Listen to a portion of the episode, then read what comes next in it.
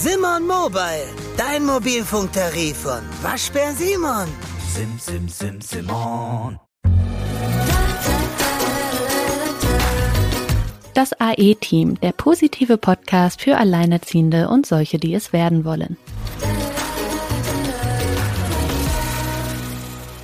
Hallo ihr Lieben und herzlich willkommen zu einer neuen Folge. Wir sind jetzt wieder im virtuellen Podcast-Studio und äh, wie so oft nicht alleine. Das erste Interview des Jahres. Ich freue mich sehr. Wir haben die liebe Mel bei uns und es geht nochmal ein bisschen in das Thema Toxic, also toxischer Ex. Wie erkennt man eigentlich, dass man in einer toxischen Beziehung ist und wie kommt man da möglichst zügig und heile wieder raus? Der Kontakt kam über dich, Silke, deswegen erst einmal weiter an dich. Ja, hallo auch von mir. Ich freue mich sehr, dass Mel heute bei uns ist. Zum Thema Toxic hatten wir ja schon die ein oder andere Folge und wie wir gerade im Vorgespräch gehört haben, hat Mel auch diese alle von unserem Podcast verschlungen, ähm, weswegen wir hier eine wunderbare Gesprächsbasis haben. Ja, Mel ist ein sehr gebranntes Kind. Äh, in, äh, äh, ja, in zweifachen Fällen auch sind Kinder aus so einer Beziehung entstanden. Und ich denke, da hat sie sehr viel Erfahrungsraum, den sie uns mitgeben kann. Aber ganz besonders freue ich mich, dass Mel ja erkannt hat, dass sie in einer toxischen Beziehung ist oder war und auch Schritte für sich gegangen ist. Und ich glaube, diese Folge wird wirklich sehr, sehr vielen helfen, die jetzt aufgrund der letzten ja, Folgen gehört haben, okay, ja, ich habe auch irgendwie eine toxische Beziehung, aber wie komme ich denn da raus? Was kann ich denn da tun? Wie, wie wird das Leben wieder schön? Liebe Mel, ich begrüße dich herzlich und grüße auch nach Österreich. Hallo, ich freue mich, dass ich da sein kann.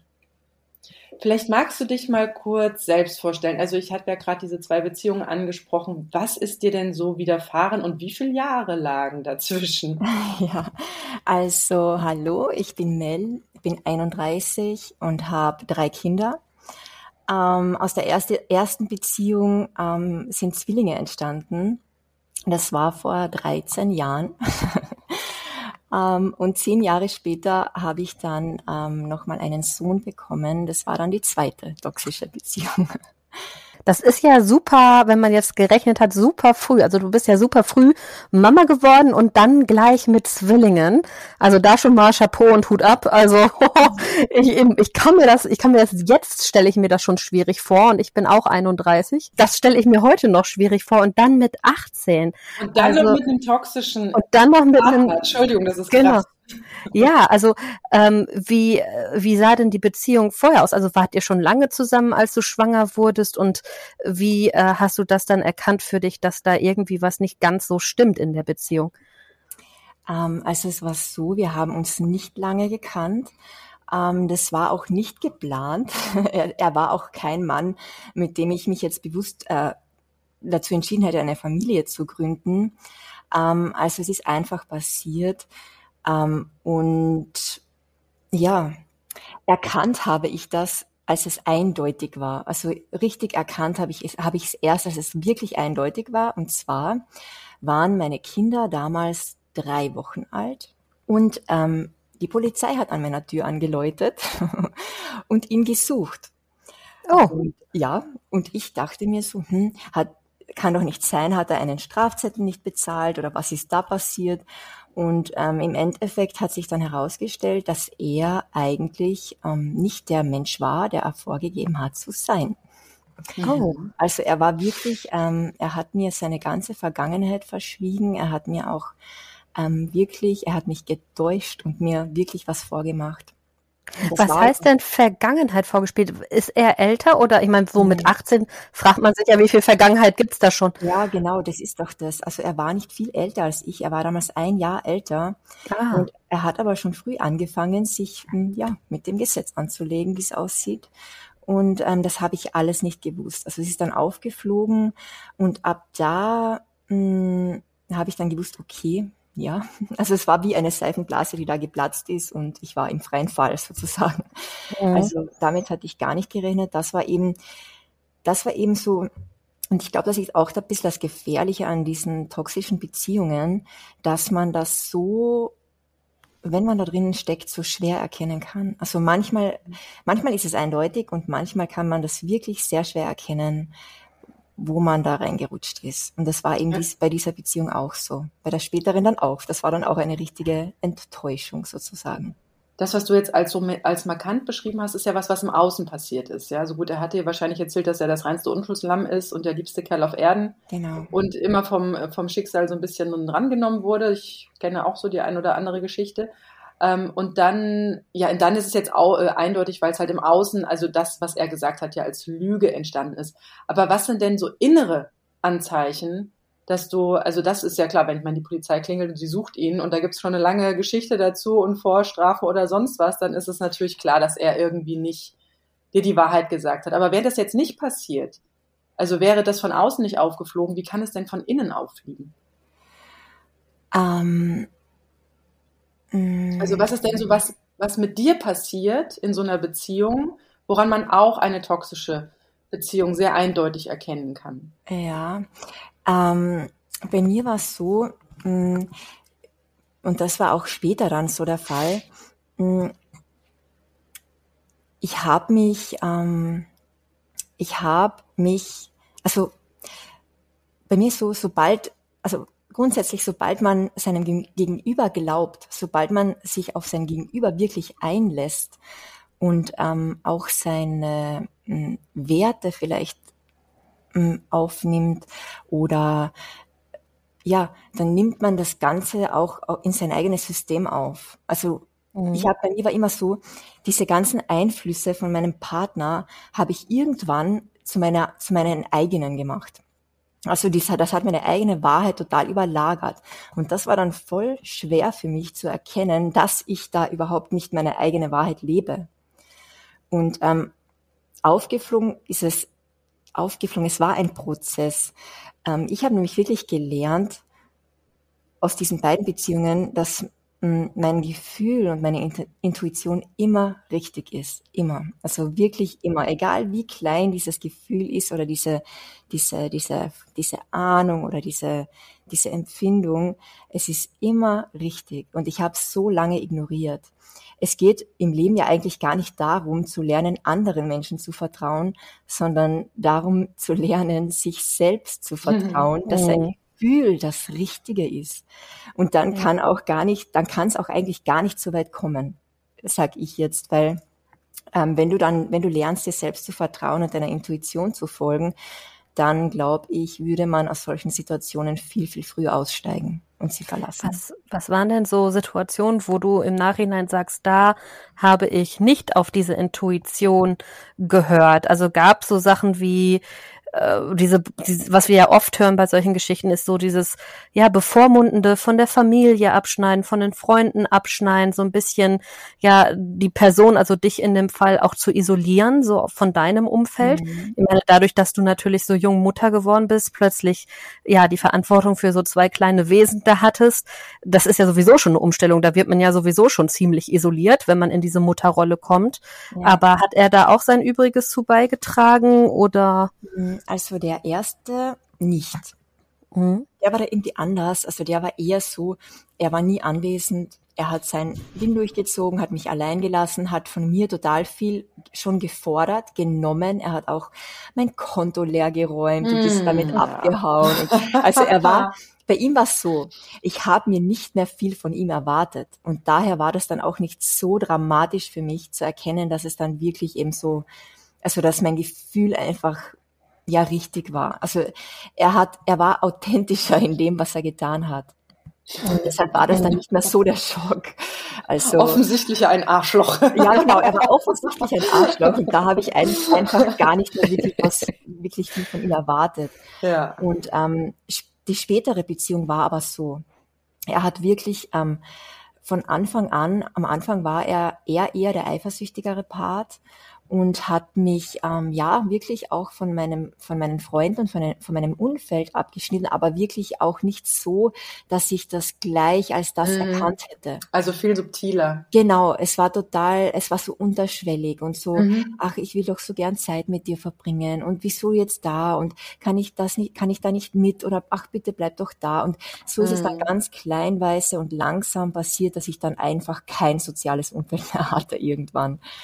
Mhm. Wie war das jetzt bei dieser zweiten Beziehung? Wie lange kanntet ihr euch da vorher? War das ein bewusster Schritt, ein Kind zu bekommen oder ist das ja, auch genau, eher passiert? das war es. Nein, das war es. Diesmal war es das, weil er war fast noch ein bisschen schlimmer. Er hat nämlich nach außen hin ähm, könnte man glauben, ist ein Engel auf Erden. Mhm, ja. Also er hat das ganz geschickt eingefädelt und mhm. wir haben auch, also wie, wie lange haben wir uns gekannt? Ein Jahr haben wir uns gekannt. Das ist auch relativ schnell. Das gegangen. ist auch kurz, ja. Aber ja. das ist auch typisch für diese toxischen Beziehungen. Da, die fackeln nicht lang. Genau, total. Die können es, die können es über fünf Jahre nicht aufrechterhalten, das mhm. Vorspiel, sage ich mal. Ja, genau, genau. Und das, das, jetzt erkenne ich das natürlich als Muster. Damals habe ich gedacht, es war auch das Problem, ich war total bedürftig. Also ich war, ich war ewig alleinerziehend, habe mich durchgeschlagen mit zwei Kindern, habe jeden scheiß Job angenommen, blöd gesagt, mhm. habe mich auch finanziell ist es total schlecht gelaufen und ich habe mich einfach ich habe mich damals selbst aufgeben müssen, damit ich diese Situation schaffe. Und da war es natürlich für ihn ein leichtes Spiel. Ich war total ja. bedürftig und es war für mich ein Traum, plötzlich jemanden an meiner Seite zu haben, der da ist, der mir Aufmerksamkeit schenkt, der meine Kinder bespielt, der hm, der auch mal finanziell was übernehmen kann, mich zum Essen einlädt. Also das war wirklich, er hatte leichtes mhm. Spiel bei mir. Ja. Und das war für mich im ersten Moment natürlich das Paradies auf Erden und ich habe das so als das, was es war, nicht erkannt. Hm. Der Ritter auf dem weißen Pferd, wie sie ja auch so schön sind, oder das Love-Bashing, ja, genau. äh, das, äh, nee, Love-Bombing heißt ja, also dann, man wird ja überschüttet, äh, es ist ja wirklich, sie wissen ja genau, ich weiß nicht genau, wie sie es machen, aber sie wissen, sie kennen dich nicht lange, aber sie können in dich hineinschauen und haben, wissen genau, an welchen Knöpfchen sie wann zu drehen ja, genau. haben. genau. Damit es du war, dich öffnest. Ja, es ja. ist fantastisch, wirklich. Also genau. da sind sie wirklich Spezialisten. Total. Und es war einfach ein Löcher, es war ein gegenseitiges Löcherstopfen am Anfang. Jetzt habe mhm. ich das natürlich erkannt, damals nicht. Und, mhm. Was ja. hat denn dann dazu geführt, dass du das dann erkannt hast? Mm, es hat auch sehr lange gedauert. Also ich, ich muss dazu sagen, ich wollte lange, ähm, ich habe mich wirklich davor gescheut, eine Entscheidung zu treffen. Und ich wollte auch lange nicht wahrhaben, dass das alles eigentlich nicht echt ist. Mhm. Das war nämlich von mir, ähm, für mich war das eigentlich ein riesengroßer Schritt, nochmal ein Kind zu bekommen, mich nochmal mhm. dafür zu entscheiden, diesen Weg zu gehen.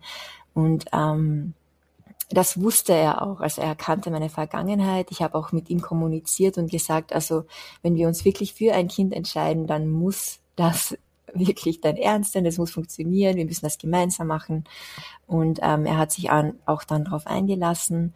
Und ich wollte, ich habe wirklich lange schon gespürt, ähm, dass das nicht meine Wahrheit ist und dass ich das nicht will und dass mir das auch nicht gut tut.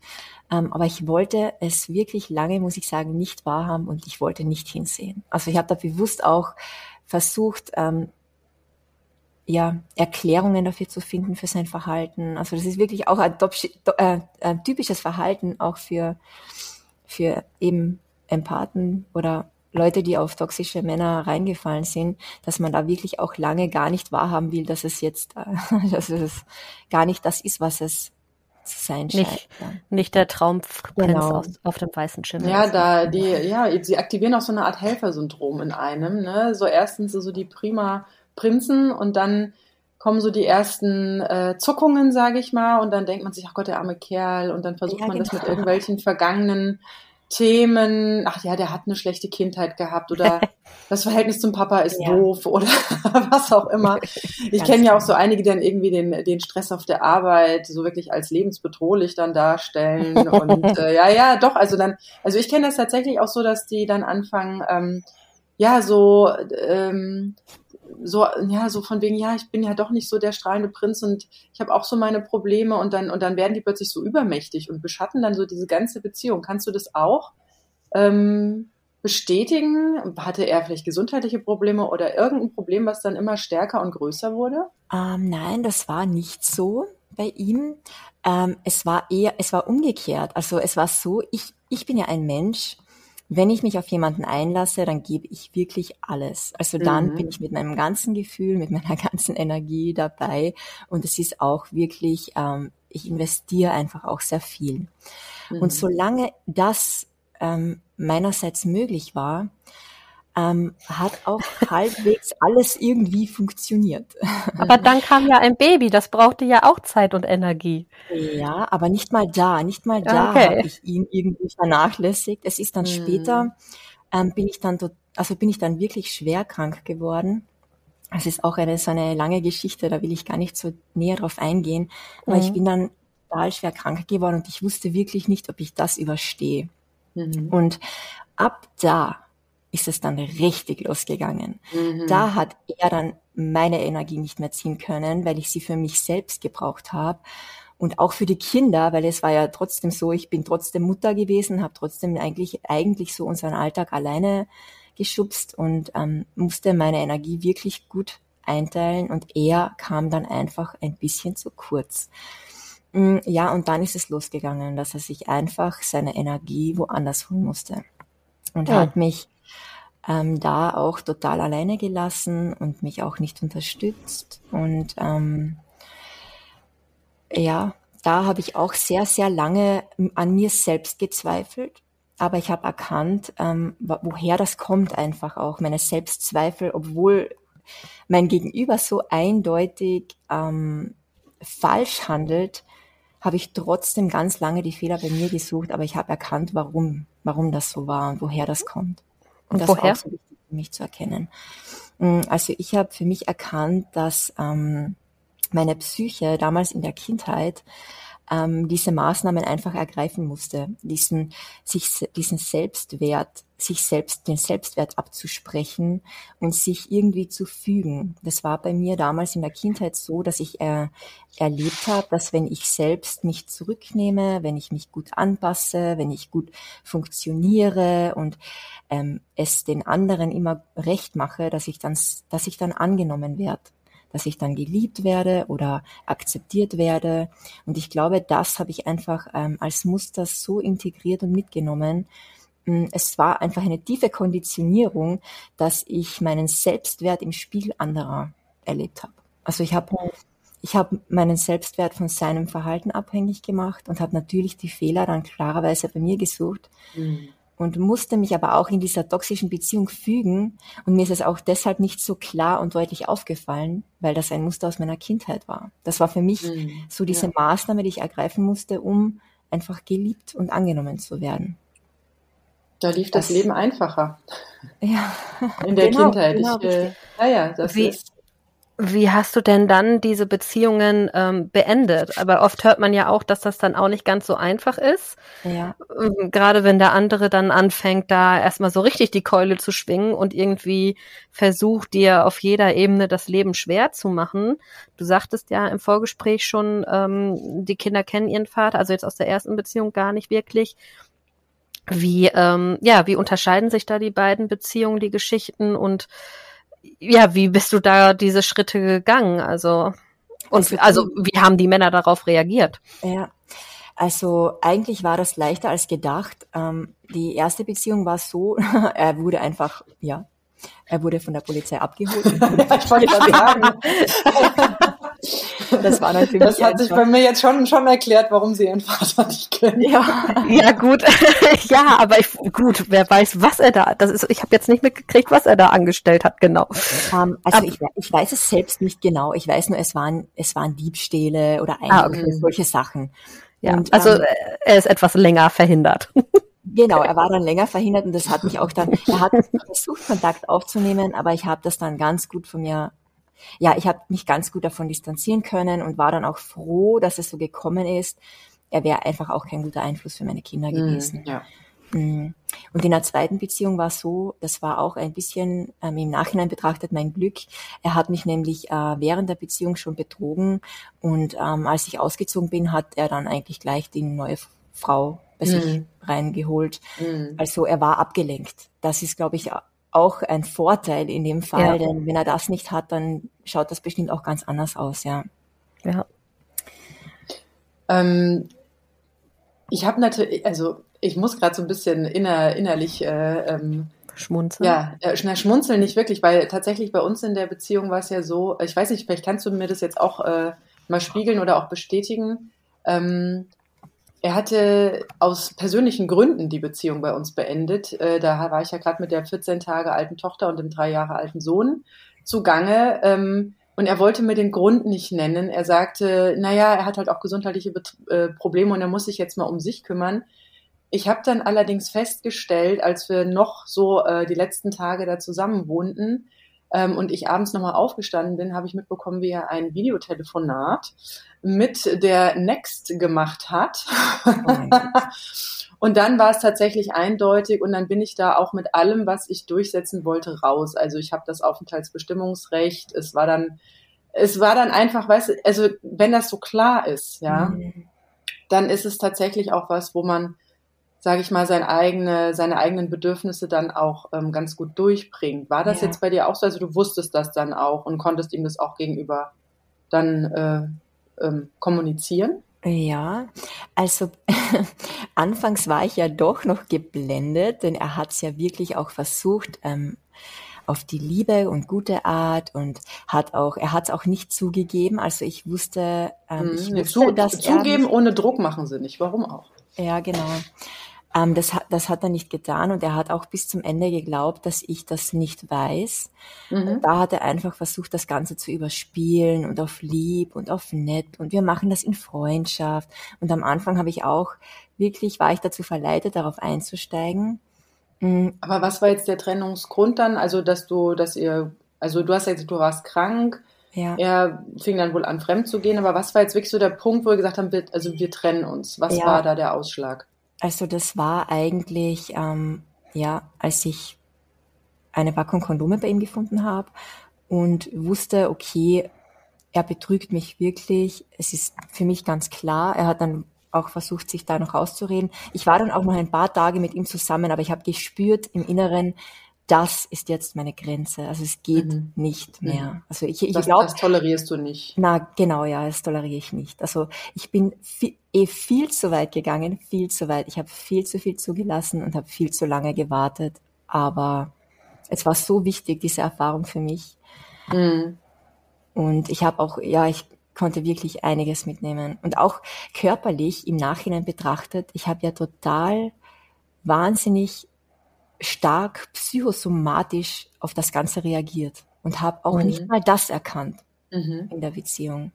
Also das ist auch ein großes Learning, dass ich einfach niemals mehr meinen Körper und meine ja meine Seele so ignorieren kann. Also das da habe ich wirklich total viel. Ja, aber das funktioniert halt gut, wenn du danach raus bist und anfängst auf dich zu hören. Ja, weil wenn man ja in sowas steckt, dann wie du es auch schon gesagt hast, zieht sich teilweise bis zur Kindheit, bis vielleicht sogar den frühesten Erinnerungen durch. Und dann sind so gewisse schlechte Gefühle oder vielleicht, was weiß ich, Magen-Darm-Problematiken oder Hautproblematiken, die ja auch sehr viel mit den Nerven zu tun haben, ja, ja ähm, fallen dann vielleicht nicht so auf oder sind so, ja, das habe ich schon immer oder so, ja, sondern genau. erst wenn man danach ähm, ja rausgekommen ist aus dem Thema und dann wirklich das für sich aufarbeiten kann, dann fällt einem wirklich sehr, sehr viel auf. Ja. Wie war denn bei dir? Du sagtest ja vor der zweiten Beziehung, äh, ja, warst du so ein bisschen bedürftig, was Liebe angeht, weil du eben schon so lange alleinerziehend warst. Ähm, hat das bei dir auch noch mal irgendwie so, also der Gedanke war ja auch irgendwie da, okay, wenn ich jetzt hier rausgehe, dann bin ich wieder alleinerziehend, fange ja auch noch mal irgendwo so ein Stück weit von vorne an mit einem zweiten Kind, das dann doch noch, oder dritten Kind in deinem Fall, das dann noch so relativ klein ist. Ähm, war das für dich eher so dieses, ey, ich kann auf so viele Jahre, irgendwie auf zehn Jahre alleinerziehend zurückblicken, ich weiß ja, dass ich es kann? Oder war das eher so eine Sicherheit, ähm, die dich noch darin bestärkt hat? Oder war das auch so ein bisschen dieses, ja, wie man sich am Anfang vielleicht fühlt, so dieses, boah, jetzt muss ich das wieder alleine machen? Ja, also es war eine Mischung. Am Anfang, das war auch der Grund, warum ich mich lange nicht getraut habe, diesen Schritt zu gehen und auch so lange gewartet habe, weil die Hoffnung auch so groß war, dass ich mich täusche in dem Ganzen, weil ich konnte es nicht glauben, dass er mir, ich hatte auch ihm die Verantwortung gegeben, dass er mir das nochmal antut. Bis ich mhm. auch erkennen musste, dass ich eigentlich einen, einen großen ähm, Teil selbst dazu beigetragen habe, dass es so weit gekommen ist. Aber es war schon eine Mischung. Also ich bin auch selbstständig und das war ähm, ein weiterer Punkt, ähm, warum ich mir das nochmal überlegt habe, diesen Schritt zu gehen, weil es ja auch mhm. doch äh, eine gewisse Unsicherheit mit sich bringt. Und dann auch noch allein mit drei Kindern. Hm, ich wusste nicht, ob das machbar ist. Hm, dann, als der Punkt da war, also es war, es war sehr hilfreich zu wissen, dass ich es alleine schaffe und dass es auf keinen Fall mehr so schwer ist wie damals, obwohl mhm. ein Kind mehr da ist. Mhm hat mir das schon sehr geholfen, meine Erfahrung ähm, als alleinerziehende Mama damals, dass ich diesen Schritt auch wirklich gehe. Weil ich glaube, dass es ganz viele Frauen gibt, die sich das genau aus diesen Gründen dann nicht trauen. Mhm. Ja, genau. Aber über das Kind, ähm, also wir haben ja jetzt gelernt, dass äh, der, den ersten Vater, der ist sozusagen unter ferner Liefen. Aber über das zweite Kind gibt es jetzt schon noch Kontakt mit Dritte Kind. Äh, ja, also die, ja, zweite gut, Beziehung, ja, ja. Äh, ja. ja. Zweite Geburt. Ja, ja. Ähm, ja, also er ist auch ein sehr guter Vater, muss ich sagen. Er kümmert sich gut um ihn und er ähm, hat ihn alle zwei Wochenenden und unter der Woche haben wir einen Tag ausgemacht, wo er ihn auch holt. Allerdings ist es so, dass er die Zwillinge total ähm, ignoriert. Also die Zwillinge mhm. haben keine Priorität für ihn. Das ist auch das, was mich äh, wirklich erschüttert hat nach der Trennung. Gar nicht mal, dass er zu mir war, sondern dass er meine Kinder, die er sechs Jahre lang eigentlich auch getäuscht hat, ähm, von mhm. heute auf morgen fallen lässt. Das hätte ich mir dann auch nicht erwartet, aber meine Jungs ähm, können da ganz gut drüber stehen, zum Glück. Mhm. Hast du drei Jungs, ne? Ja, genau. 嘿 嘿 Aber ist doch auch schön. Und die beiden ähm, Großen, wie haben die denn darauf reagiert? Also wie war das denn für die, jetzt dann auch nochmal ja, ein Geschwisterchen zu kriegen? Ich meine, die sind ja im Alter, wo sie ja vielleicht auch das ein oder andere ähm, ja übernehmen mal so vielleicht mal irgendwie mit auf dem Spielplatz oder ne, also so oder dir mal irgendwie den Schnuller bringen konnten. Ist ja nicht so, wie wenn man jetzt ein anderthalbjähriges hat und ein Säugling, dann ist das ja nochmal was anderes. Aber wie, wie, wie war das für die? Weil das war ja auch sicherlich eine Umstellung. Ja, das war eine Umstellung, aber sie haben sich total gefreut. Also es hat auch keine mhm. Eifersucht gegeben. Sie sind ähm, wirklich sehr, also dadurch, dass wir so lange alleine waren und so wen, so mittellos auch waren ganz lange, sind einfach wirklich so bescheidene Kinder und so dankbare Kinder. Ähm, sie haben da wirklich nie irgendwie Probleme gemacht. Im Gegenteil, haben das auch sich, sie haben sich voll gefreut und auch akzeptiert. Mm, allerdings im Nachhinein ähm, gesehen haben sie, ich glaube, sie haben die Beziehung oder meinen Partner deshalb so angenommen und akzeptiert, weil sie sich für mich eine ja. Partnerschaft gewünscht hätten. Er war ja. gar kein, er war im Nachhinein gesehen keine Bereicherung für sie. Mhm. Leider habe ich das in dieser Beziehung auch nicht so deutlich erkannt wie jetzt. Und nachdem wir jetzt am Ende auch reden und sie auch viel erzählen und wie sie sich gefühlt haben und so, ja, dann da wird da wird einiges klar und es ist auch schmerzlich zu erkennen, dass ich vieles nicht gesehen habe. Ja. Haben denn die Kinder auch ähnliche Erfahrungen gemacht wie du mit ihm? Also, dass sie auch, ja. ähm, dass er sie auch getäuscht hat, dass sie auch ähnliche komische Erfahrungen, auch Gefühle gehabt haben, wo sie sagten, hier stimmt irgendwas nicht? Ja, auf jeden Fall. Also es war so, er hat auch, also das, was ganz eindeutig war, war, dass er sein eigenes Kind ähm, extrem bevorzugt hat. Der hat die ausgespielt? Ähm, ja. Ja, Kinder, das, das, ja, ja, ja, das, ich glaube, das eher ausgespielt, weiß ich jetzt nicht, aber mm, Noah war immer die Nummer eins. Die Zwillinge waren immer an letzter Stelle. Er mhm. hat den, er hat Noah immer bevorzugt. Er hat, ähm, er hat sie unfair, ungerecht behandelt. Also sie haben immer einfach zurückstecken müssen. Und ähm, ja, das war, das habe ich auch. Ähm, ich habe es zwar innerhalb der Beziehung äh, oft erkannt und habe dann auch, es war auch ein großer Streitpunkt. Das war eigentlich der Hauptstreitpunkt, dass er die die Kinder nicht äh, so behandelt, wie ich mir das wünschen würde. Da bin ich immer zwischen zwei Stühlen gestanden und habe immer ähm, auch meine Kinder verteidigt. Aber es war einfach jetzt im Nachhinein betrachtet nicht, äh, ja, es war zu wenig, finde ich. Ich hätte da einfach viel, viel genauer hinschauen sollen. Ja, was aber schwerfällt, wenn man ja selber noch in der Täuschung steckt. Ja, also genau. Das war eben diese Schwierigkeit. Kleines Kind, Familiennest, die Hormone ja. wollen das auch gar nicht sehen. Genau, richtig. Ich wollte es einfach auch nicht, hoch. Ja. ja. Aber wie ist es denn heute? Also ihr seid äh, getrennt, du hast jetzt wieder eine eigene Wohnung, nehme ich an. Ähm, genau. Ihr alle mhm. seid zu viert, also du und deine drei Kinder. Was machst du denn heute, nachdem du diese ganzen Erkenntnisse ähm, gemacht hast und auch ja durch dieses tiefer reinspüren und auch die Verbindung mit der Kindheit, was machst du denn heute für dich, für dich, für deinen Selbstwert, dein, dein gutes Gefühl? Wie unterstützt du dich da, damit dir sowas nicht nochmal passiert?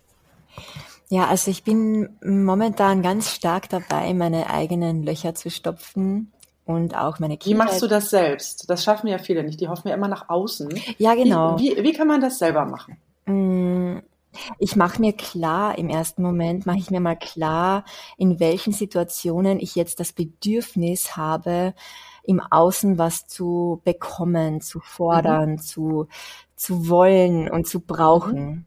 Und dann ja. ähm, ist es eigentlich das, was mir hilft, dass ich dieses Gefühl annehme, dass ich mich da auch reinspüre, dass ich, dass ich herausfinde, woher kommt das und es einfach, es hört sich jetzt blöd an, aber ich sitze es aus. Grundsätzlich mhm. ist es mhm. ja dann so, dass man dann wirklich ähm, versucht, äh, dieses Gefühl zu, also zu befriedigen. Äh, genau, zu befriedigen, dass man dem nachkommt, dass man schaut, okay, wa was mache ich jetzt? Und auch wenn es nur, keine Ahnung, äh, Handy ist oder, oder sich irgendwie Instagram durchscrollen oder egal was es ist, man hat doch irgendwie sucht man doch nach was.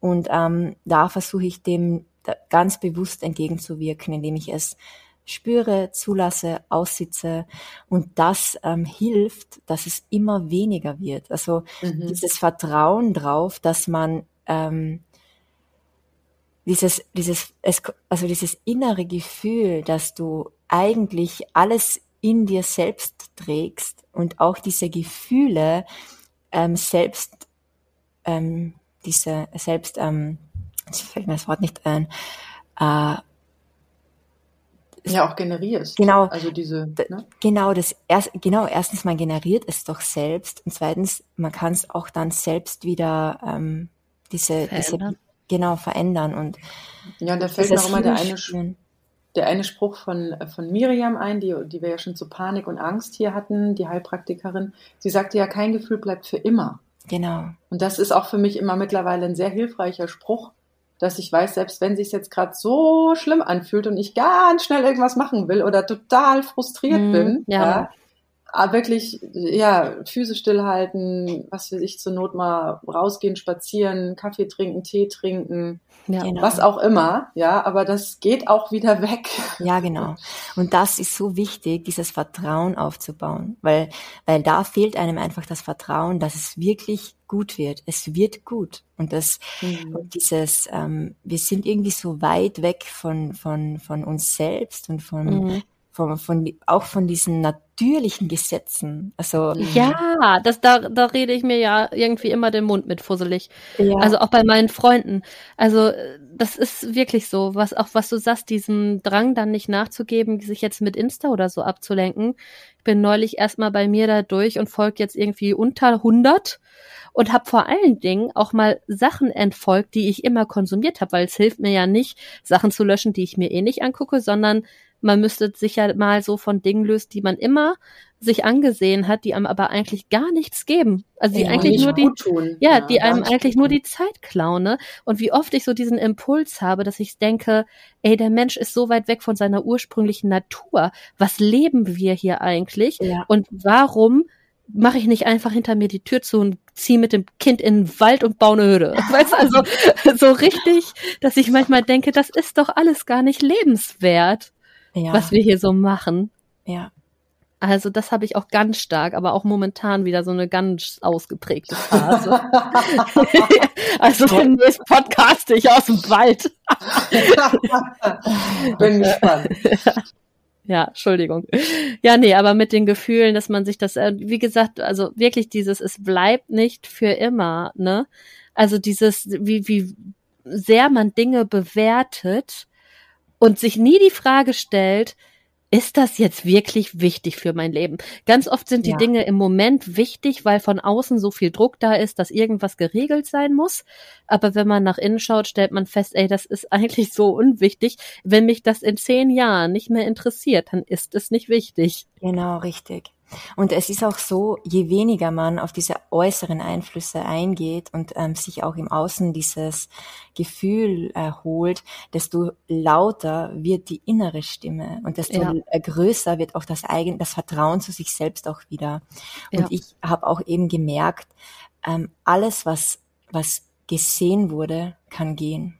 Deshalb schaue ja. ich wirklich jetzt wirklich ganz bewusst hin, wenn irgendein mhm. Gefühl aufkommt oder wenn ich mich irgendwie nicht gut fühle. Einfach mhm. reingehen, reinspüren. Bist du, da so, bist du da so ganz alleine für dich, so auf sanfte Art und Weise auf diese ganzen Gedanken, Ideen, Erkenntnisse gekommen oder Hast du Bücher gelesen, äh, irgendwas bei Insta gesehen oder, ja gut, unseren Podcast hast du erwähnt oder äh, dir irgendwie andere, an, anderweitig Hilfe geholt? Ich habe, ja, ähm, ich habe ein Buch gelesen, das mir sehr geholfen hat.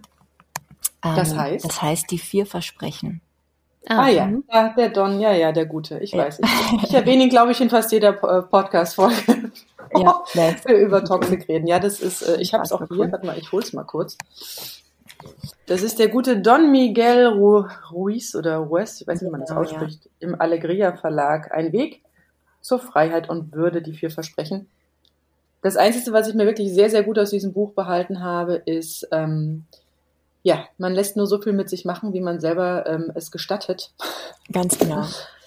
ja, da erkennt man auch seine eigenen Anteile. Ja. Seine eigenen ja, äh, Anteile, ja. ja. Und ähm, wie schaust du jetzt so in die Zukunft? Also du, wir beide sind ja gleich alt auch. Ähm, wie denkst du über zukünftige Beziehungen? Also bist du bereit, ähm, da nochmal jemanden in dein Leben zu lassen? Oder bist du da jetzt eher auf dem Standpunkt, dass du dir denkst, muss jetzt erstmal nicht sein? Oder bist du dir ganz sicher, dass du es jetzt sofort erkennen würdest? Mm. Ich bin mir also, sicher, ich würde es jetzt erkennen.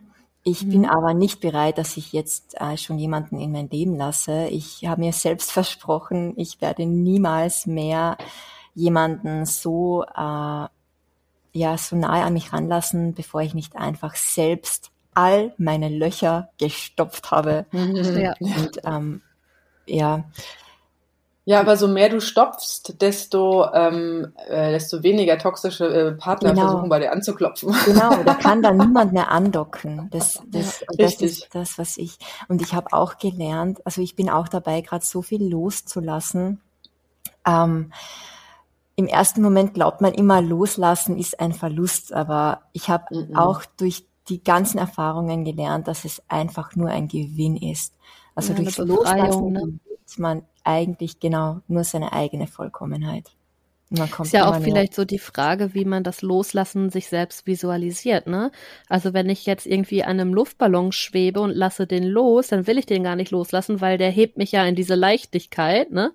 Aber wovon wir reden, ist ja eher so dieser Koffer, den wir alle mit uns rumschlüren und uns meistens gar nicht fragen, warum nehme ich den eigentlich jedes Mal mit, wenn ich irgendwie mich äh, genau. bewege anstatt den mal auszuräumen oder ihn in der Ecke zu stellen oder einfach zu sagen, ja, äh, tschüss, du gehörst jetzt nicht mehr zu mir. Das ist ja, also ich glaube, vielleicht hilft es da auch manchmal, sich zu visualisieren, wie das eigentlich aussieht. Also wie sehr ein das belastet. Ist das eine Wasserkiste, die ich mit mir rumschlüre? Wie gesagt, die lasse ich lieber los als einen Ballon, mit dem ich irgendwie durch die Wolken schwebe, ne? Hm, genau. Hm. Ich glaube, die Schwierigkeit ist ähm, einfach nach dem Loslassen mit dieser Lücke umzugehen, die da bleibt. Ja. Mit diesem Raum, der da jetzt dann einfach äh, da ist. Ja. Und zu erkennen, Noch keine Angst vor diesem Raum genau, zu haben. Genau, keine Angst vor diesem Raum zu haben, der dann da ist, ja. Das passiert ja auch ganz vielen, wo die Kinder zum ersten Mal bei einem Umgangswochenende sind, nach einer frischen Trennung, wo plötzlich dieser Raum ja. für einen selbst wieder da ist. So, huch, ich? Wie? Allein? Mhm. Oh, was mache ich denn jetzt? Aber dieser Raum ist, glaube ich, auch bei äh, glücklichen Paarbeziehungen, beziehungsweise dann eher unglücklichen Paarbeziehungen, wenn ja, Kinder da sind und man nicht ganz so glücklich in der Beziehung ist. Ich glaube, das ist, das verhindert oft diesen Schritt, den Schritt zu gehen, nämlich genau die Angst vor diesem Raum, der sich dann da auftut und dieses Loch, ne? Also dieses, ja, dann bin ich ja alleine oder dann ist da, ja, dann muss ich mich mit ganz vielen Dingen beschäftigen, die vielleicht nicht so cool sind oder es ist halt einfach auch eine Unsicherheit und ich glaube, da Also ich bin mir ziemlich sicher, dass ähm, wenn bei mir mal wieder irgendwie in der Richtung was passieren würde, dass ich auch nicht so das Problem damit hätte, das dann wieder zu beenden, wenn ich merke, dass das nicht so das Wahre ist. Einfach weil ich weiß, dass ich es alleine kann.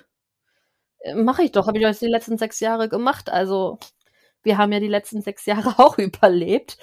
Deswegen nur um, weil man, weil es vielleicht nicht so schön ist, nicht ähm, ja gewisse Dinge nicht teilen zu können mit jemandem so auf Augenhöhe, jetzt nicht auf Kind-Elternebene, ne, da hat man ja seltener seine Ruhe, aber so auch auf, also ja, mir fehlt manchmal schon jemand, wo ich sage, okay, das ist irgendwie cool, man unterstützt sich gegenseitig in in seinen Zielen, in seinen Vorhaben und so, ne? Das schon, aber nicht um jeden Preis. Also weiß Gott nicht. Das muss schon, und ich glaube, das ist auch die Herausforderung. Es muss einfach passen. Und ich weiß nicht, wie, mit wie viel, also wie viel Zusatzballast von jemand anderem ich bereit wäre zu tragen. Das ist ja dann auch immer so die Frage, ne? Ja, wie genau. viele Macken darf der andere haben in den eigenen Augen? Ja. Aber das ist auch das Gute an solchen äh, Erfahrungen, weil man dann genau ganz konkret weiß, was man will und was man Ja. nicht will. Und Ja, dann genau. hat man auch eher die Chance, genau das zu kriegen. Ja, Ja, und weil man auch so ein eigenes Standing entwickelt hat und eine eigene Art zur Kommunikation, also auch aus so einer toxischen Kommunikation rauszuwachsen. Ja, ich weiß noch, wir haben bei uns am Anfang auch der Umgang, die Umgangswochenenden, dachte, das hat er mal gemacht und dann hat er es wieder ganz schnell ad hoc gelegt und ach nö, ich komme dann nicht und äh, das war ein Durcheinander, bis ich tatsächlich gesagt habe, so, äh, so nicht, ja. Äh, ich äh, äh, hätte zwar gerne Bindung für die Kinder, das ist ja auch irgendwie so ein Kindheitsthema, ne? Die, die haben einen Papa und der soll sich auch um sie kümmern, aber er hat's halt nicht, ja. Das dann zu erkennen und zu beenden und einfach das eigene Ding durchzuziehen und äh, ja, mittlerweile sind wir tatsächlich, hätte ich damals nicht für möglich gehalten, auf einer Elternebene angekommen. Funktioniert wie geschmiert aktuell, also überhaupt keine persönlichen Angriffsflächen mehr, keine irgendwas. Es wird einfach klar kommuniziert, es ist verabredet und es wird gehalten. Und ähm, ich meine, wie es anders laufen kann, hat er dann durch mich auch schon festgestellt. Ja, dadurch, dass man einfach in so eine, ja, man kann es auch alleine. Ja, danke, ich brauche dich nicht. Ja, und wenn du für die Kinder kein Vater bist, dann hast du es selbst verkackt. Ist nicht mein Schuh. Ja, Ja. Genau. Aber ja und dadurch funktioniert's ja, bei genau. uns zum Glück. Super. Wow. Aber wie ist es denn jetzt für deine älteren Kinder? Die haben jetzt ja, du hast gesagt, die, diese ersten zehn Jahre, in denen sie groß geworden sind, ist, sind ja für sie auch eine sehr prägende Zeit. Ähm, Und äh, du hast gesagt, es war auch finanziell eng und äh, du warst ja auch noch in diesem dein Selbstwert unterbutternden Modus drin, hast dich auch selbst immer hinten angestellt. Gibt es irgendwas, wo du heute schon bei deinen Kindern merkst, dass sie eventuell auch empfänglich sind für toxische Beziehungen oder wie hilfst du ihnen, ihren Selbstwert auch äh, zu stärken? Ja, also das Allerwichtigste ist ähm, reden. Also ich rede mit Mhm. ihnen ganz offen und klar, wie mit einem Erwachsenen. Äh, ich Aber sie sind ja Äh, heute schon 14, circa. 13 genau, ja. 13, ja. Ähm, ich habe auch über die Vergangenheit mit, ihm, mit ihnen gesprochen. Ich habe ihnen auch meine Anteile ähm, Mhm. Eben erzählt. Ich habe, ich merke leider, dass sie ganz viel von mir ähm, angenommen haben, ja. Also diese extreme Gutmütigkeit, diese extreme Selbstlosigkeit Mhm. und da versuche ich ganz, ganz bewusst ähm, ihnen das äh, klar zu machen, wenn mir das auffällt. Mm, Aber es ist halt schwierig. Sie sind doch auch schon in einem Alter, wo sie das jetzt auch nicht mehr so leicht loswerden. Aber mir ist so wichtig, Ja. dass ich ihnen das einfach bewusst mache. Ähm, denn wenn man selbst draufkommen muss, dauert das viel länger. Mhm. Also ich Ja gut, auf der anderen Seite sind sie ja aber auch in einem Alter, wo sie jetzt noch nicht auf eine Reihe an Beziehungen zurückblicken werden, genau, sondern jetzt hast du ja noch die Chance, dass bevor sie so in die ersten Beziehungen gehen, ja, das Auge dafür so ein bisschen zu schulen. Genau. Na gut, aber gewisse Muster werden sie ja schon mitgenommen haben. Ne? Also Ja, ja. wenn es mal eng klar. war, zurückzustecken, wenn es zeitlich die Mama eingespannt war, zurückzustecken, auch zu funktionieren im Alltag, wenn die Mama sehr gestresst war. Das sind ja auch wieder diese Muster, von denen du am Anfang gesprochen hast. Das läuft dann auch bei den Kindern runter, wenn sie sich halt fügen, statt dass sie dann auch noch äh, ihr, ihr Ich äh, sozusagen in voller Bandbreite die um die Ohren kloppen. Genau, ja. Ja, das war auch ein großes Thema, womit ich äh, zu kämpfen hatte, weil mir das einfach auch sehr, sehr leid getan hat. Aber ich mhm. weiß, ich habe es damals nicht besser geschafft. Ja. Also ich habe es einfach, äh, mir war auch vieles gar nicht so klar und es war einfach ein Überlebenskampf und mhm. ich war mhm. froh, dass ich das irgendwie äh, gemacht habe. Hm, jetzt im Nachhinein versuche ich natürlich so gut es geht, das auszubügeln. Aber ich merke, sie haben ja jetzt auch schon Beziehungen, also jetzt zwar keine Liebesbeziehungen, aber Freundschaften und mhm.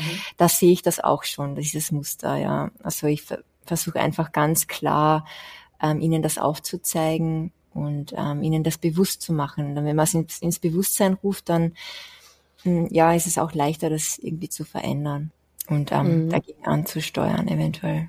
Aber sie haben schon einiges von mir mitgenommen, ja. Ja, aber sie müssen halt auch ihre Erfahrungen machen, leider. So ist es dann doch. Ähm, ich äh, habe nämlich hier selbst meine Tochter, die, also manchmal glaube ich auch, es hat was mit dem Typus einfach generell zu tun, ja, weil sie ist wirklich ganz anders als mein Sohn. Mhm. Ähm, sie schafft es auch ganz schlecht Nein zu sagen. Und wenn eine Freundin was von ihr will, dann macht sie das. Also, oh, also so, das habe ich ihr, glaube ich, nicht vorgelebt, aber sie äh, hatte auch so sehr harmoniebedürftige Tendenzen, wo sie sich selber ähm, ja immer gern hinten dran stellt, aber auch nicht glücklich drüber ist. Und ich versuche ihr immer dann, wenn sie diesen Frust hat, ja, wenn sie merkt, dass es ihr halt selbst nicht gut tut, ihr Verhalten, dann versuche ich ihr das vor Augen zu führen und sagen, guck mal, Jetzt ja, geht's dir auch doof. Gut, ne? ne? Jetzt ist auch doof. Jetzt hast du das alles mitgemacht und Spaß hat's nicht gemacht. Ja, nur weil die Freundin das wollte. Anders kannst du es auch nicht machen, weil du kannst ja nicht deine Erfahrung dafür nee, nutzen, nee, nee. dass sie die Erfahrung nicht macht, weil das ist ja. es ja. Der Mensch muss halt gewisse Fehler oder eben ja Erfahrungen einfach machen, mhm. um es für sich selbst. Da können dir zehn Leute gesagt haben, die Herdplatte ist heiß.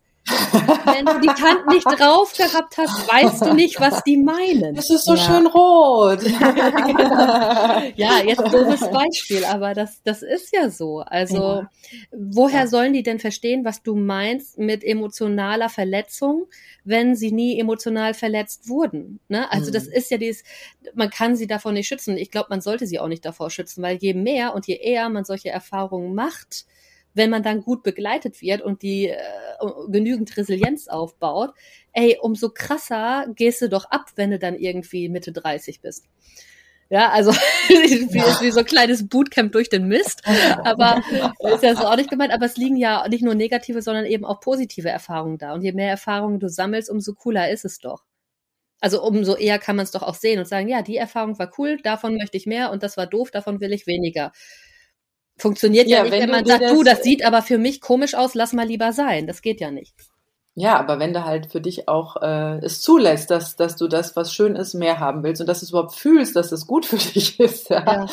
Wobei wir wieder bei völlig verkorksten, vertreten Ansichten Ja, das ist ja, ja aber das, das ist ja das, wo ich meine, da kann man dann bei helfen, wie du nämlich eben sagtest, dass du dann in dem Moment, wo sie selber merkt, mir geht's jetzt irgendwie nicht gut, nochmal sagst, ja, warum geht's dir denn nicht gut? Lass uns mal zusammen hingucken. Ja. Mhm. Ne? Genau. Das ist ja dann der Moment. Das ist das, woraus man dann eigentlich, glaube ich, auch lernt. Gell? Genau. Ja. Da während des Prozesses, solange die da drin stecken, vergiss es. Mhm. Wenn sie dann selber in der Gefühlslage sind, dann ansetzen. Ja, ich, ich musste gerade so, so zurückdenken, äh, an, weil wir gerade so bei den ersten Beziehungen waren. Ich weiß noch, wo ich meinen ersten Liebeskummer hatte. Ja. Mhm. Und jetzt ist ja, ich meine, wir sind ja alle Mütter, ja, also wie gehen wir mit sowas um? Ja. Und ich weiß noch genau, wie ich wirklich zu Tode betrübt. Wir waren nämlich auch noch auf irgendeiner Wochenreise und wir kamen zurück und äh, ich war nur noch, ich war endlich froh, meine Mama wieder zu sehen. Ich habe Rotzenwasser geheult, der hat mich in der Zeit verlassen und irgendwie mit einer anderen was angefangen. Das war, glaube ich, auch schon eine toxische Beziehung. und das, äh, und den, und den Spruch, den du von deiner Mama kriegst, ist so, naja, wie du auch rumläufst. ja, ne? Ich glaube, da kann man auch als Elternteil sehr gut äh, lernen, auch wenn die Kinder in der Pubertät sind, sie gut und äh, wohlwollend zu begleiten und nicht dann auch noch äh, irgendwie da wieder was zu verdrehen und sagen, naja, das hat man jetzt auch schon so oft, ne, mit diesem, was lernt man so in der Kindheit? So, ja, ich habe keinen Freund, ja, da musst du dich hübsch machen, ne, da musst, musst, du dich ja auch wieder verbiegen und alles Mögliche. Ich glaube tatsächlich, wenn man im absoluten Flodder-Look, so wie ich es liebe, tatsächlich einem Mann begegne, dann müsste ich dann auch genauer hingucken, wenn der mich so akzeptiert, wie ich hier manchmal rumschlurf. Ne? Aber wie gesagt, ich mache mich nicht mehr hübsch für Kerle. Das, das, äh, das ist auch durch. Aber wie gesagt, wir werden sehen, wo wir uns da noch hin entwickeln, auch in welche Partnerschaften wir uns vielleicht noch rein entwickeln. Ähm, und mit welchem, ja, mit so also ich, also ja, ich habe jetzt ja auch sehr viele toxische Beziehungen schon hinter mir. Auch du, Mel, hast schon eine große Straße hinter dir. Kannst du es dir vorstellen, in so einer richtig guten, also so einer sich gegenseitig inspirierenden, wohlwollenden Partnerschaft zu sein? Mm. ähm, äh, ja, ich kann mir das vorstellen. Ich weiß auch ganz genau, was ich jetzt will und was ich nicht mehr will. Mhm. Allerdings, äh, ja, ich ich weiß noch nicht so richtig, ob ich glauben kann, dass es das gibt. ja, genau. da bin ich genau bei dir. Ich, ich glaub, ja, da bin ich auch da. ich ich äh, kann mir das auch total gut vorstellen. Ich weiß genau, wie das aussehen würde ja. und sich anfühlen würde. Aber, aber das dann auch zu finden. Ja, aber naja, aber erstmal überhaupt das zu finden. Also ich bin noch niemandem begegnet, wo ich sage, ja, das wäre so vom Typus so ein Kandidat, äh, der, wo ich glaube, dass der das könnte. Ne? Also, also, wo es beide Seiten irgendwie äh, zusammen könnten. Aber ich glaube tatsächlich, und da muss ich, da muss ich immer an meine beste Freundin denken, die nämlich auch äh, mit ich glaube, sie war drei oder vier, ihre Tochter, da hat sie ihre Partnerschaft verlassen. Die haben auch nicht zusammengepasst und das ist so schwierig, wenn du das schon weißt, bevor sie ihre Ehe schließen, aber ja. du es einfach nicht anbringen darfst oder solltest ähm, und dann das ganze Elend seinen Lauf, Lauf laufen siehst. Ähm, jedenfalls hatte sie sich dann getrennt, war auch äh, alleinerziehend, aber sie hat tatsächlich sehr gesucht, die Liebe gesucht ähm, wollte, ja, sie hat schon, also sie hätte es schon hinbekommen, alleinerziehend, aber es war irgendwie nicht ihr Ding. Ja, es war absolut nicht ihr Schuh und äh, hat sich dann mit Dating und allem Möglichen da beschäftigt. Äh, ich habe mir einige Dramen angehört und plötzlich war er da. Plötzlich war er da und das ist wie Arsch auf Eimer, ja, mittlerweile auch verheiratet. Und ich glaube tatsächlich, man muss nicht suchen, es kommt. Ja. Irgendwann und irgendwie. Ja, aber auf der anderen Seite, ich kriege das auch mit. Also die Partnerschaften, die hier zustande kommen, so unter meinen jüngeren Freunden, alles über diese Apps und die wühlen sich da alle anderthalb Jahre erstmal durch nee, Scheiße. Und ich denke nee. mir jedes Mal, das wäre für mich jetzt in meiner aktuellen Lebensphase Zeitverschwendung. Ich will mich nicht durch Scheiße wühlen müssen, um dann eventuell in anderthalb Jahren den richtigen hier sitzen zu haben. Also das ist für mich jetzt gerade, also da, klar, du hast da, das kann natürlich funktionieren. Wie gesagt, bei einigen Freunden war das so. Aber du hast ein Kind, du hast eine Selbstständigkeit, du hast ein Unternehmen, du hast Ziele und Träume. Ey, setze ich mich jetzt noch anderthalb Jahre hier abends immer vors Handy und wühl mich dadurch Mist und höre mir sämtlichen Bock. Ich meine, das wäre auch ein unterhaltsamer Podcast, ne? So irgendwie jedes Wochenende ein neues Date oder so. Mal gucken, was das für eine Katastrophe war. ja. Aber das ist nicht mein Format. Nee, ja, meine muss es ja auch nicht. Auch nee. nee. Ich, ich meine auch, das muss im Persönlichen passieren. Also nach wie vor ja. stelle ich mir das so vor, man arbeitet an irgendwas und begegnet darüber irgendwie jemandem, der halt eben auch schon von Grund auf dieses Interesse an den gleichen Dingen hat. Und ich glaube, das macht es dann einfacher, als sich durch irgendwelche Fake-Profile zu wühlen. Ja. Ja, und vor allem dieses ganze Oberflächliche. Genau, Thema. das wollte ich auch sagen. Es ist so an Oberflächlichkeiten geknüpft. Das würde ja. gegen meine mhm. Werte gehen. Also das ist ja Absolut. nicht mal das, was ich will. Ja, genau. Nee. Ja. Und nur weil es alle machen, heißt es nicht, dass es mein Weg ist. Genau, richtig. So schaut's aus. Liebe Mel, wenn du noch einen abschließenden, ja, eine abschließende Hilfestellung an deine Hörerinnen und Hörer, die jetzt diesen Podcast gehört haben, mitgeben darfst, die vielleicht auch in einer ähnlichen Situation stecken wie du oder am Anfang der Erkenntnis stecken oder nicht wissen, wie sie jetzt den nächsten Schritt gehen sollen, was möchtest du ihnen noch mit auf den Weg geben? Mm, also das, was ich ähm, euch mit auf den Weg geben würde, wäre, hört auf eure innere Stimme. Die ist immer, immer, immer, immer richtig. Immer. Auch wenn das Gefühl nur noch so klein ist und so unscheinbar, die Intuition ist einfach immer richtig und man spürt einfach ganz früh auch schon, wenn etwas nicht passt. Mhm. Diese Erfahrung habe ich gemacht. Und der Verstand schaltet sich dann ein und hat tausend Ausreden und hin und her, aber das Gefühl. Ja, der Verstand, das ist ja dieser kleine Nörgelfritze. Ne? Genau. Ne? Dieser, du musst jetzt und äh, stell dich nicht so an und andere machen das doch auch und äh, genau. haben schon ganz andere geschafft. das ist der Verstand, genau. Den darf man gerne ein bisschen auf laut, äh, lautlos stellen. Genau, richtig, ja. Und dann wird auch die innere Stimme immer deutlicher und ich würde einfach, also, ja, ich würde das nie wieder so machen. Ich würde einfach immer wirklich auf mein Gefühl hören. Und mhm. ich habe die Erfahrung gemacht, das ist immer das Richtige. Das ist gut zu wissen, denke ja. ich. Wie finden wir dich? Ja, also ihr könnt mich gerne über mein Instagram-Profil äh, erreichen. Der Name ist mel.marie mit zwei i. Mhm. Wir schreiben es auf jeden Fall auch nochmal in die Show Notes. Ja, und uns findet ihr, wie ihr wisst, auf Instagram unter das AE-Team oder schreibt uns einfach eine Mail an aeteampodcast.gmail.com. Ja, Mel, vielen Dank, dass du da warst. Ähm, Danke, dass ich da sein konnte. Berichte uns gerne, wenn sich Hörerinnen gemeldet haben. Wir äh, freuen uns immer, wenn wir hören, dass sich irgendwie noch irgendwo Netzwerke auftun. Ja, vielen Dank, dass du da warst und ich würde sagen, bis dann. Tschüss. Ja, danke. Tschüss. Tschüss. Macht's gut. Das war das AE-Team, der positive Podcast für Alleinerziehende und solche, die es werden wollen, mit Sina Wollgramm und Silke Wildner.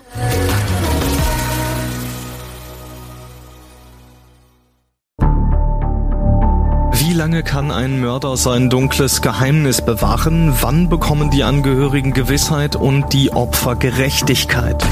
Jedes Jahr werden bei der Polizei rund 100.000 Menschen als vermisst gemeldet. Drei Prozent davon, also 3000 Menschen, bleiben länger als ein Jahr verschwunden. Einige werden nie wieder gesehen. Seit gut drei Jahren arbeitet die Polizei in NRW mit sogenannten Cold Case Units. Das sind Abteilungen, die wirklich nur damit beschäftigt sind, Mordfälle zu bearbeiten, die teilweise seit Jahrzehnten ungeklärt sind. Ich bin Mike Mattis, Radioredakteur und News Anchor und ich spreche mit Ermittlern über diese Fälle. In meinem Podcast Licht ins Dunkel, Cold Cases und ungeklärte Vermisstenfälle von hier beleuchten wir gemeinsam mit Profilern, Staatsanwälten und Mordermittlern Cold Cases und ungeklärte Vermisstenfälle aus ganz Deutschland. Immer in der Hoffnung, dass Angehörige endlich Gewissheit und die Opfer Gerechtigkeit bekommen. Licht ins Dunkel. Cold Cases und ungeklärte Vermisstenfälle von hier. Eine Produktion von Mike Mattis und der Podcastfabrik.